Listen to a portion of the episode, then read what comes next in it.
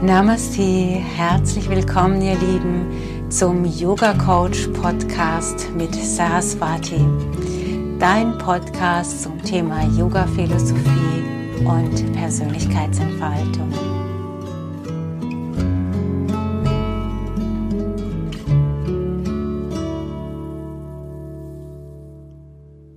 Im letzten Podcast habe ich gesagt, okay, dass es unterschiedliche Formen von Ängsten gibt und da gibt es zum einen diese innere Angst, die vielleicht unbegründet ist, die aufgrund unserer Gedanken geschieht.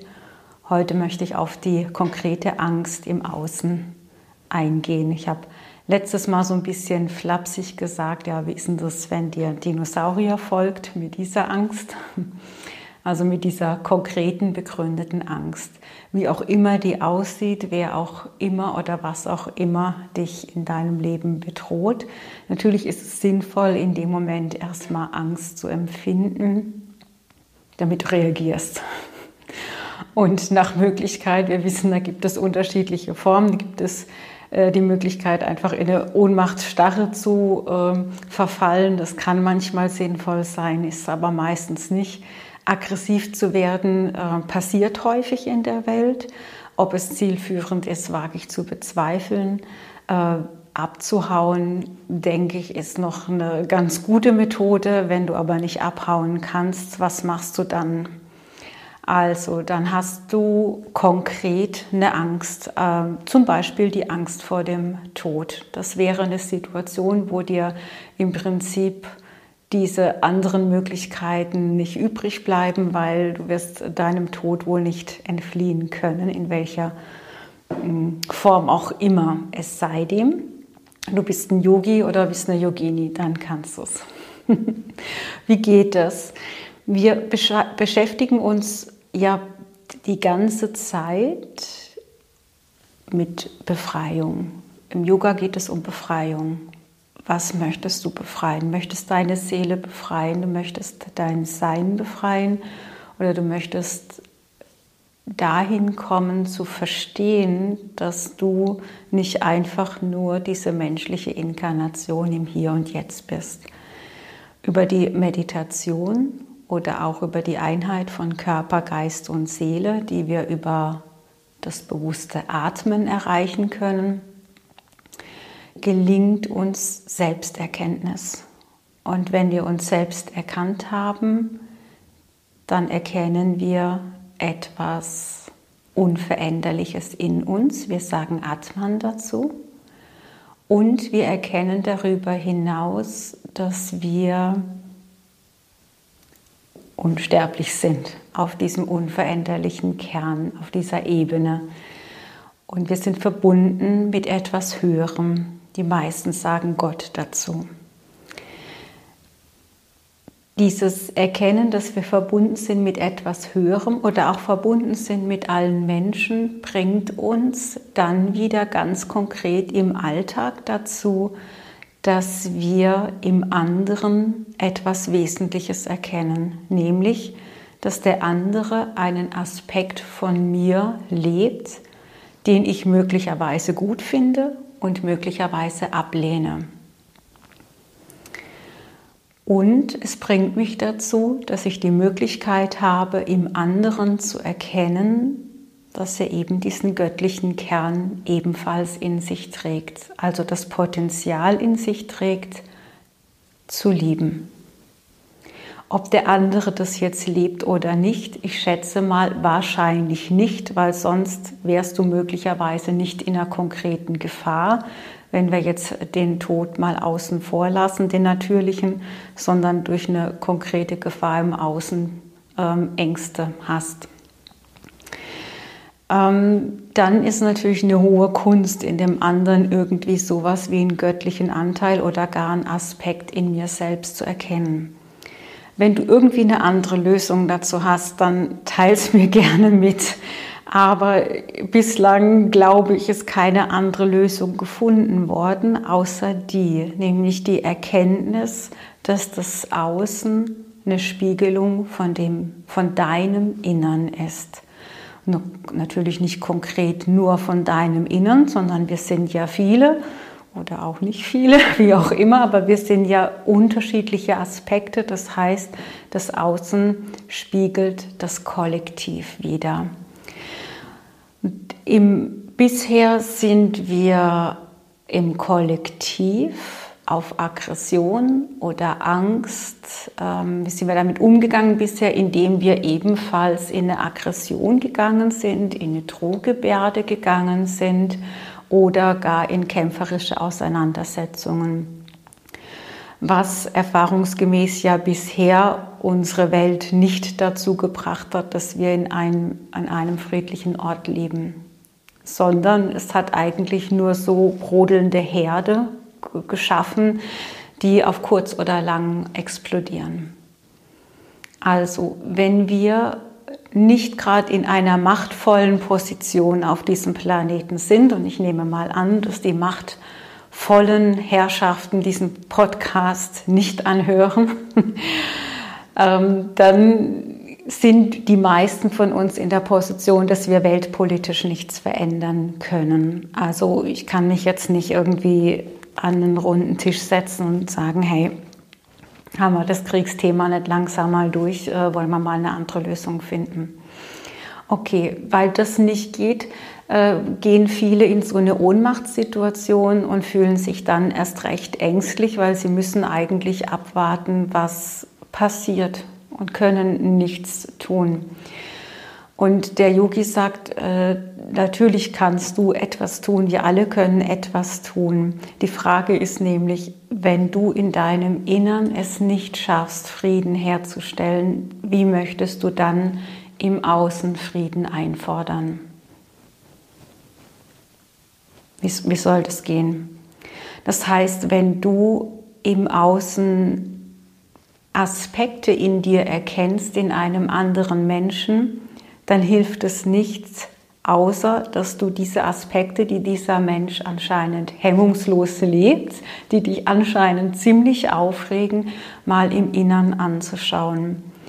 Also was ist denn mit deinem Hass? Was ist mit deiner Machtlust? Was ist äh, mit deiner Angst? Was ist mit deiner Wut? Was ist mit deiner Aggression? Das sind alles Aspekte, die wir in uns schlecht akzeptieren können und von daher meistens irgendwo einen guten Platz in uns gefunden haben, wo wir das verstauen können. Das heißt ja aber nicht, dass es weg ist. Das heißt nicht, dass es transformiert ist. Das heißt, dass wir in uns diesen brodelnden Herd aktiviert haben und es ist nur eine Frage der Zeit, bis es explodiert. Und manchmal braucht es so, eine, so einen äußeren Anlass, damit es voll explodieren kann, damit wir äh, unsere Aggressionen und unsere Wut in ein Thema oder zu einer Person hinfließen lassen können. In der Selbstreflexion wird uns Yogis bewusst, dass wir projizieren an der Stelle und dass es dem anderen nicht bringt, wenn wir ihn nichts bringt, wenn wir ihn ähm, damit konfrontieren. Gut, es sei, ist, es sei natürlich ist jetzt irgendwie ein Thema, das du zu Hause hast, wo du deutlich machen willst, du, da ist jetzt meine Grenze, ja, das ist ja so eine dosierte Wut, wo du äh, mal vielleicht dich aufbäumst, wo es vielleicht mal ganz wichtig ist, dich durchzusetzen. Ich rede jetzt eher davon, von etwas, das so in dir abgespeichert ist und dann irgendwo ähm, unkontrolliert nach außen äh, sprengt, äh, ohne dass du vielleicht genau weißt, was steckt denn da dahinter. Und das ist Aufgabe des Yogis, mal dahinter zu schauen, woher kommt das eigentlich, diese Wut? Und was mache ich damit? Wie kann ich es schaffen, Frieden in mir zu schaffen? Indem ich zum Beispiel von außen ablasse und andere Menschen verurteile für das, was sie tun oder für das, was sie sagen indem ich in ein Vertrauen gehe, dass alles, was geschieht, einen Grund hat. Und indem ich in die Demut gehe, nämlich dass ich mir sage, ich traue mir nicht zu, darüber zu urteilen, was gut ist und was schlecht ist, weil ich die Konsequenzen im Jetzt oder in vielen Jahren nicht wirklich abschätzen kann. Das Einzige, was ich tun kann als Yogi, ist, sich immer wieder auf diesen unveränderlichen Kern zu konzentrieren oder auf das Göttliche. Wie mache ich das? Ich habe gesagt, der Atem ist ein Bindeglied zwischen Körper, Geist und Seele. Wenn ich bewusst atme, geht es nicht anders, als dass alles drei eine Einheit bildet, weil dann bin ich gegenwärtig im Hier und Jetzt. Wenn ich gegenwärtig im Hier und Jetzt bin, werde ich in sagen wir mal 99 Prozent aller Fälle wahrscheinlich Frieden empfinden, sei dem natürlich, ich bin gerade kurz davor, angegriffen zu werden. Wenn ich angegriffen werde, wenn es wirklich eine Akutsituation ist, wie gelingt es mir trotzdem, in diesem inneren Frieden zu bleiben? Indem ich in das Bewusstsein gegangen bin, dass mein Körper etwas ist, das ich für eine Zeit bekommen habe und irgendwann wird der Tag kommen, wo ich meinen Körper wieder ablegen werde. Ich weiß nicht, wann dieser Tag kommt und ich habe es nicht im, nicht im Griff, äh, darüber zu entscheiden. Aber ich kann in die Demutshaltung gehen und sagen, nichts geschieht zu früh oder zu einem falschen Zeitpunkt. Ich gehe, wann ich gehen möchte, aus höherer Selbstperspektive oder wenn es eben Zeit ist. Da gibt es kein richtig oder falsch, sondern es ist einfach so. Und wie mein Ausscheiden aus dem Leben geht, das kann so und so sein. Ich, mich beeindruckt an der Stelle immer Mahatma Gandhi, der ja erschossen wurde und irgendwie so gestorben ist in Richtung seines Mörders.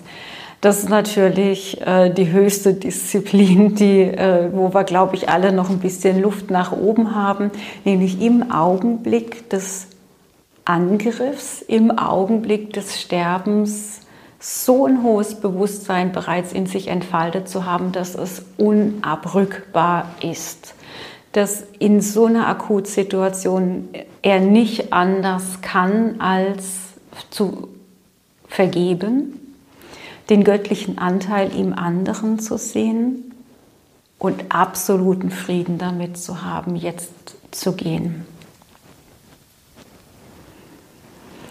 Das ist keine Disziplin, die wir jetzt nur üben für so einen Akutfall, sondern es ist ja klar, wir werden früher oder später eh gehen. Das heißt, wir üben das ein Leben lang. Im Yoga üben wir das am Ende einer jeden Stunde in Shavasana. Im Alltag können wir das üben, indem wir uns immer wieder auf diesen Kern konzentrieren oder auf die Anbindung zu dem großen Ganzen oder indem wir uns im Alltag darauf konzentrieren, mein Gegenüber hat diesen göttlichen Anteil und ich bin bereit, diesen göttlichen Anteil in dir anzuerkennen, ihn zu ehren. Und ich verstehe, dass wenn du den jetzt im Moment noch nicht lebst, dass du nicht anders kannst. Ich unterstelle dir keine böse Absicht, sondern ich gehe einfach nur davon aus, dass dein Bewusstsein in dem Moment nicht so weit ist. Genauso wie mein Bewusstsein in anderen Bereichen eben auch noch nicht so weit ist. Dass ich vielleicht andere Menschen verletzt habe oder Dinge gesagt oder getan habe, die andere verletzt haben, ohne dass ich mir dessen bewusst war. Ich gestehe mir in dem Moment auch zu, dass es keine böse Absicht war, dass ich kein böser Mensch bin, sondern dass ich einfach das Bewusstsein in dem Moment nicht auf dem Schirm hatte. Was macht denn das gerade mit dem anderen? Das ist gelebte Selbstliebe, anzuerkennen, dass wir nicht perfekt sind. Und wenn du anerkennen kannst, dass du nicht perfekt bist, dann kannst du auch anerkennen, dass der andere nicht perfekt ist. Wenn du über die Meditation erfahren hast, dass du nicht nur diese Inkarnation bist, sondern möglicherweise du schon zumindest ein vages Gefühl hattest, dass du viele Inkarnationen bist, dann weißt du sehr genau, also ich weiß es sehr genau für mich, dass ich auch Schlimmes getan habe. Und ich weiß aber auch das Gefühl dazu. Das Gefühl war immer eindeutig so, ich habe keine andere Wahl, ich muss das jetzt tun, ich sehe keinen anderen Ausweg, es ist Notwehr, es muss so sein, ich möchte meine, mich schützen, ich möchte meine Familie schützen, ich möchte mein Land schützen. Wie die Argumente heißen, spielt keine Rolle. Ich muss nur davon ausgehen, dass genauso wie ich zu all diesen Inkarnationen und zu all diesen Taten, die ich begangen habe, in guten Grund hatte und dass ich es einfach nicht besser gewusst habe, dass ich für mich keinen anderen Weg gefunden habe in dem Moment. Heute ist mein Bewusstsein ein bisschen weiter fortgeschritten, das heißt, ich muss heute niemanden mehr umbringen. Wie das in einer Notsituation wäre, das wüsste ich ja jetzt auch nicht. Aber ich würde zumindest jetzt darauf hinarbeiten, dass ich es nicht mehr muss. Ich würde darauf hinarbeiten, dass ich so viel Liebe in mir spüre und dass ich ähm, die Verbundenheit zu dem Höheren und die Verbundenheit zu meinen Mitmenschen so gegenwärtig präsent habe, dass ich nicht anders kann, als zu akzeptieren, dass der andere mir möglicherweise gerade Gewalt antut und ich mich nicht wehre.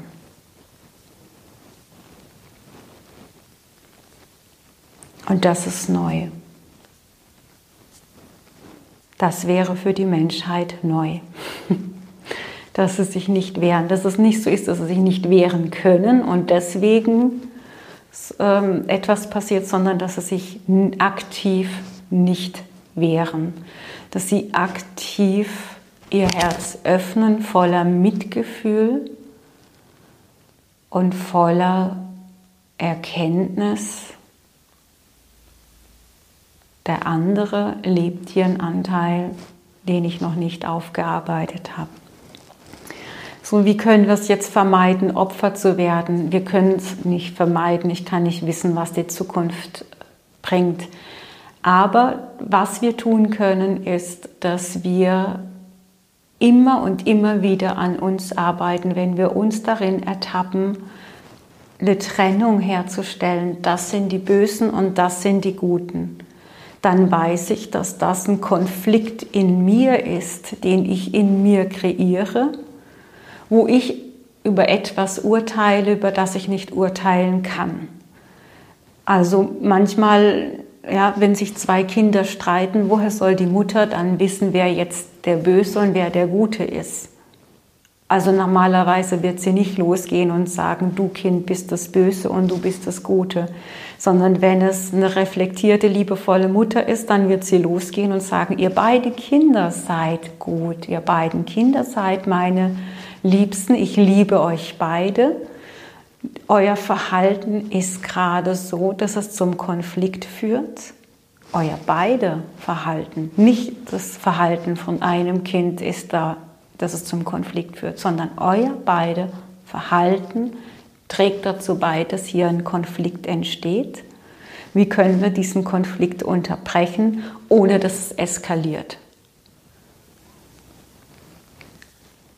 Wenn es darum geht, ich wehre mich einfach nur, dann ist es logisch, dass, ich, dass es eskaliert. Dann wird der Nächste sich auch wehren und wieder wehren und wieder wehren und dann bauen wird es immer auf, bis es explodiert. Sondern eine gute Mutter würde mit ihren zwei Kindern ins Gespräch gehen, als Vermittlerin auftreten und wird dafür sorgen, dass beide wieder ihr Herz öffnen und wird dafür sorgen, dass beide in eine Demutshaltung gehen können, ohne ihr Gesicht zu verlieren. Das heißt, sie wird nicht eins der Kinder beschämen, du bist bös und du hast einen Fehler gemacht, sondern sie wird äh, versuchen, eine Möglichkeit zu finden, wie beide Kinder kooperieren können. Könnt ihr euch das Spielzeug teilen? Gibt es eine Möglichkeit, ein zweites Spielzeug zu organisieren? Gibt es eine Möglichkeit, ähm, dass du ein anderes Spielzeug bekommst als du? Wärst du damit auch zufrieden? Und das ist anstrengend. Das erfordert nämlich eine echte Auseinandersetzung und das erfordert ein echtes Gespräch. Und das ist ein langwieriger Prozess, je nachdem, wie stark der Konflikt vorangetrieben wurde. Die Aufgabe dieser Mutter wäre aber zu keiner Zeit Partei zu ergreifen für das ein oder andere Kind, weil in dem Moment wird es wieder eskalieren. So, und wenn du das jetzt nimmst und weltpolitisch überträgst, dann weißt du, warum wir keinen Weltfrieden haben. Weil, es, weil wir nicht so denken. Natürlich gibt es äh, Diplomaten und gibt es, ja, aber was passiert mit ihnen äh, im, im Eskalationsfall? Wir sehen es gerade, sie werden wieder heimgeschickt. Das kann man machen, aber es wird nicht dazu beitragen, einen Konflikt zu lösen. Es wird dazu beitragen, einen Konflikt eskalieren zu lassen. Und daher sieht man, dass Frieden herzustellen das ist nichts, was, was man politisch erreichen kann. Frieden herzustellen ist etwas, was ausschließlich über das Bewusstsein herzustellen ist. Und deswegen ist es für uns Yogis der einzige Weg, dass wir im Einzelnen, unser Umfeld und im Idealfall die ganze Welt dahin kommt, Bewusstsein zu erlangen. Das ist der Schlüssel. Emotionale Intelligenz.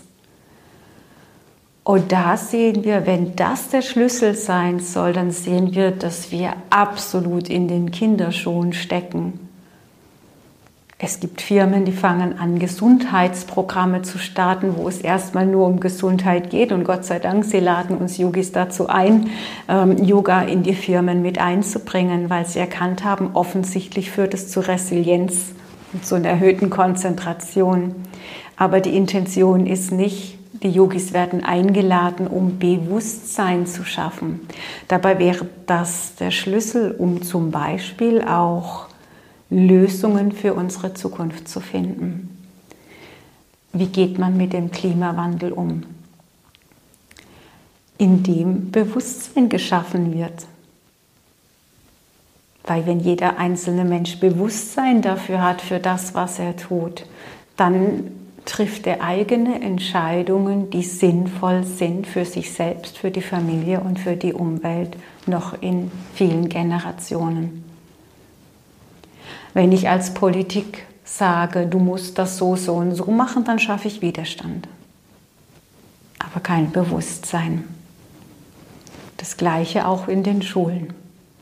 Wenn ich sage, du musst es so machen und ich belohne dich und strafe dich ab mit einem Notensystem, dann schaffe ich Gehorsam und Funktionalität und eine, ein bisschen spitz gesagt, Burnout-Gesellschaft von morgen. Aber kein Bewusstsein. Bewusstsein schaffe ich über Körperbewusstsein. Ich werde mir meines Körpers zu jeder Zeit bewusst. Während ich hier spreche, spüre ich meinen Körper von den Fußspitzen bis zu den Haarspitzen.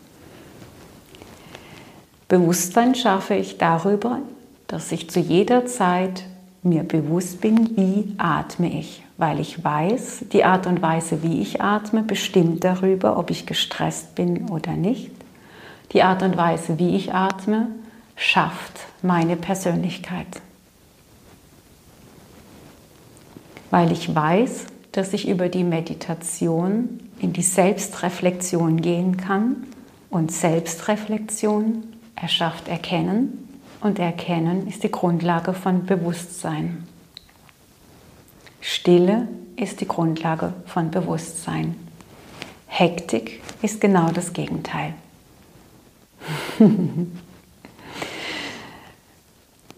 Ohne Bewusstsein wird diese Gesellschaft keine Zukunft haben. Wenn wir unbewusst bleiben, sind wir, rennen wir unbewusst an die Wand, ins Dunkle. Oder lassen uns unbewusst von anderen dorthin führen. In dem Moment, wo ich wach und präsent bin, in dem Moment, wo ich Liebe in mir spüre, kann ich erkennen, wer das in sich trägt, über einen Blickkontakt. Ich brauche kein Abzeichen, ich brauche keine Partei gründen, ich brauche keinen Verein gründen, ich brauche gar nichts gründen. Ich kann einfach über den Blickkontakt mit meinen Mitmenschen erkennen, aha, da ist jemand bewusst und da ist jemand unbewusst. Weil er meinen, der Bewusste meinen Blick wach und liebevoll erwidern wird. Der Unbewusste wird vielleicht auf sein Handy schauen oder gar nicht erkennen, dass ich ihn gerade bewusst ansehe. So wird die, die, die Menschheit, werden die Menschen einen Weg aus ihrem Dilemma finden, indem sie mehr und mehr ins Bewusstsein gehen und sich gegenseitig erkennen und wenn wir jetzt noch konsequent bleiben und sagen, Menschen ohne Bewusstsein, denen dürfen wir keine Macht geben, sondern nur Menschen, die bewusst, bewusste Handlungen treffen, denen geben wir Macht, dann werden wir ganz schnell eine Lösung für ganz viele oder alle unsere Probleme finden, weil das der Schlüssel ist. In diesem Sinne danke ich dir fürs Zuhören. Ich wünsche dir eine schöne Zeit. Von Herzen Namaste.